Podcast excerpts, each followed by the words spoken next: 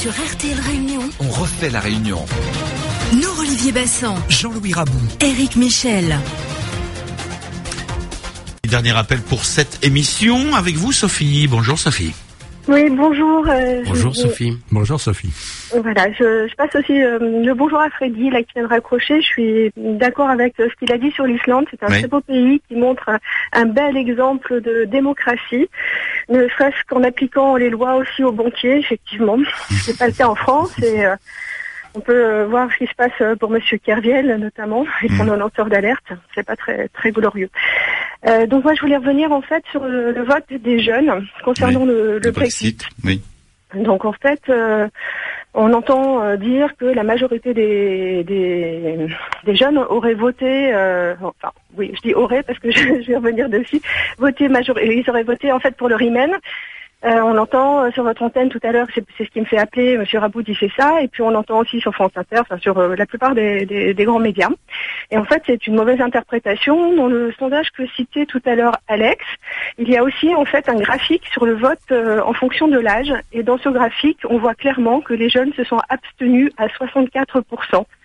Donc 64% des jeunes Anglais n'ont pas dit qu'ils voulaient rester, ni dit qu'ils voulaient sortir. Et donc ça change quand même considérablement la, donne. Euh, en fait, euh, euh, s'ils se sont abstenus, c'est peut-être parce qu'ils comprennent pas tout, peut-être parce qu'on leur dit pas vraiment tout, bien qu'il y ait une belle campagne en Angleterre. Par contre, les personnes plus âgées, sur ce graphique, on se rend compte aussi hein, qu'à partir de 45 ans, les gens ont, ont voté assez massivement. Et puis les plus de, de 65 ans euh, ont voté euh, à 83%. Donc plus on est vieux, plus on s'intéresse au sujet, parce que peut-être que plus on pense à nos enfants. Et je pense que faire de la politique, c'est aussi la faire pour nos enfants, Mm. pas forcément pour nous aujourd'hui, pas priorité. seulement pour nous aujourd'hui. Voilà. Tout à fait. Voilà. Donc je rejoins vraiment euh, des analyses que fait Alex, là, qui passe souvent sur votre radio et qui sont celles de l'UPR. Bien sûr. Merci, Sophie. Bonne journée. À bientôt. Au revoir.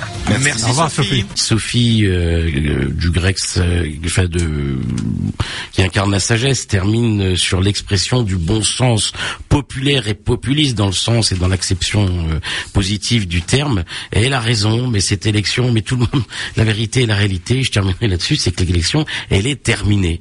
Euh, le référendum, pardon. Et quand une, un référendum a été, euh, il y a un choix qui a été fait, ben écoutez, il faut, il faut faut pas essayer d'ergoter dans tous les sens. Enfin, c'est commun à certains. Je leur laisse euh, ce choix. Il y a un choix qui a été fait. Ben écoutez, il faut le respecter, point à la ligne.